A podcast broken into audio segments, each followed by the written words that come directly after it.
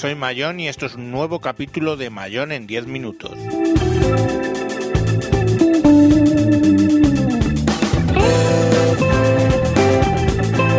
Hoy vamos a hablar del Lumia 1020 y el Lumia 1520, los teléfonos de gama alta de Nokia.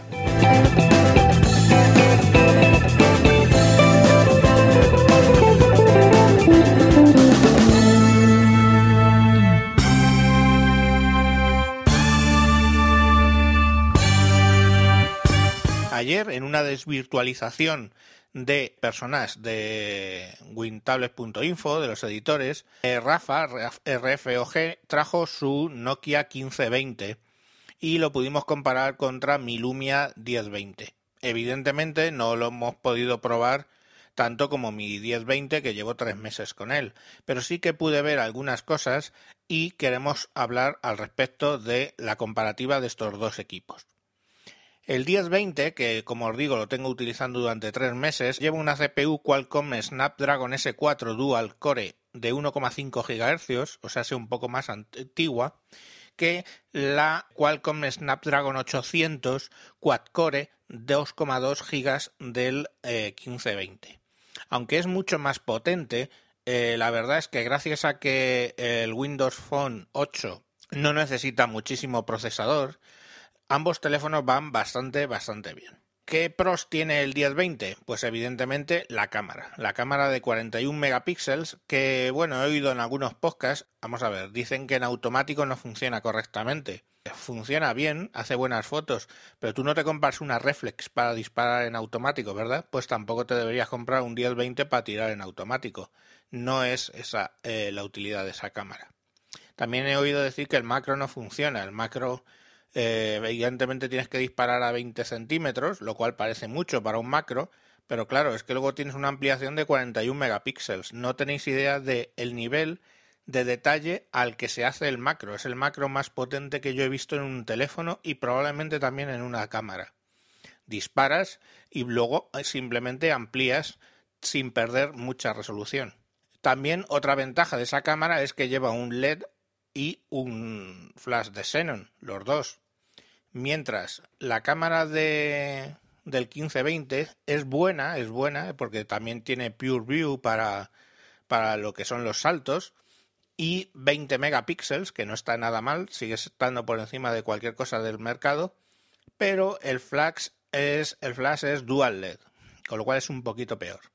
Hice algunas pruebas de fotos y también haciendo el modo macro, digamos, y ampliando a tope, pues se ve la diferencia, pero la verdad es que la cámara está también muy bien, la del 1520. Sería, digamos, la cámara que yo recomendaría, eh, si no, si, vamos, a menos que tengas un interés especial en la fotografía, que entonces te recomendaría la del 1020. Contras del 1020, bueno, es más grueso porque sobresale la cámara, no tiene SD, lo cual es un poco absurdo, aunque bien es cierto que tiene 32 GB frente a los 16 del 1520.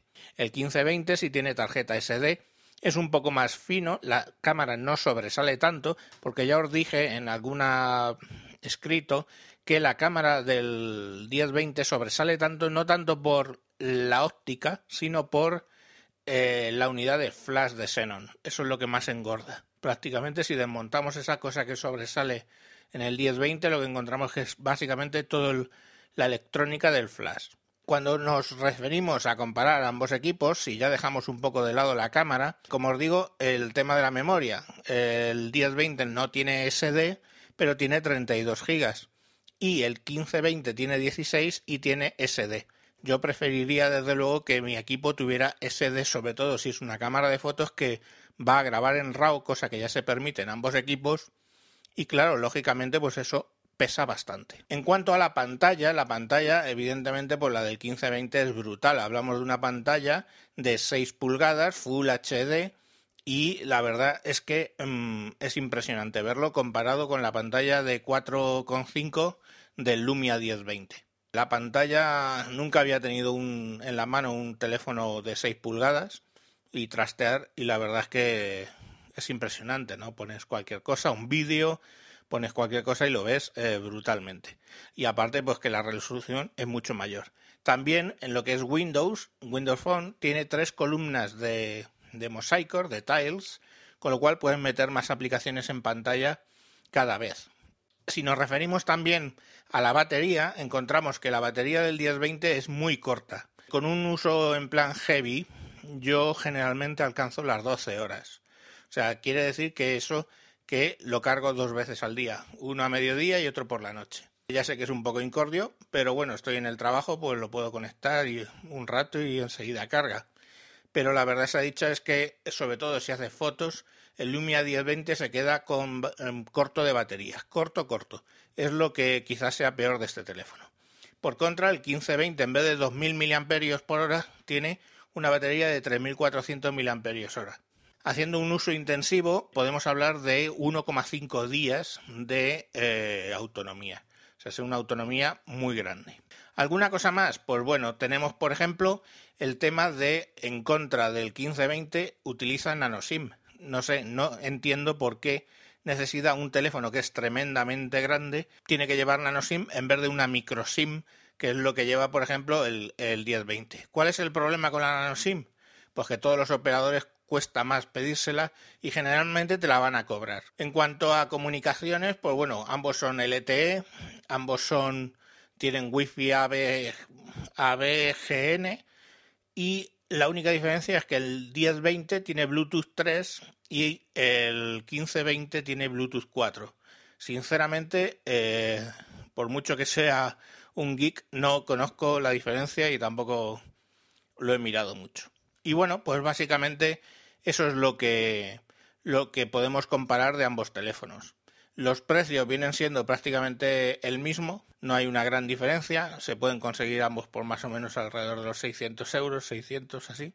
Y ya la decisión vuestra es, quiero un teléfono con una un poco más grueso, pero más pequeño y se puede meter en el bolsillo, o quiero llevar el cacharro este 1520 que es muy grande. En la mano es curioso, yo no tengo la mano muy grande, pero se coge bien pero francamente no sé, me parece excesivamente grande para mi gusto.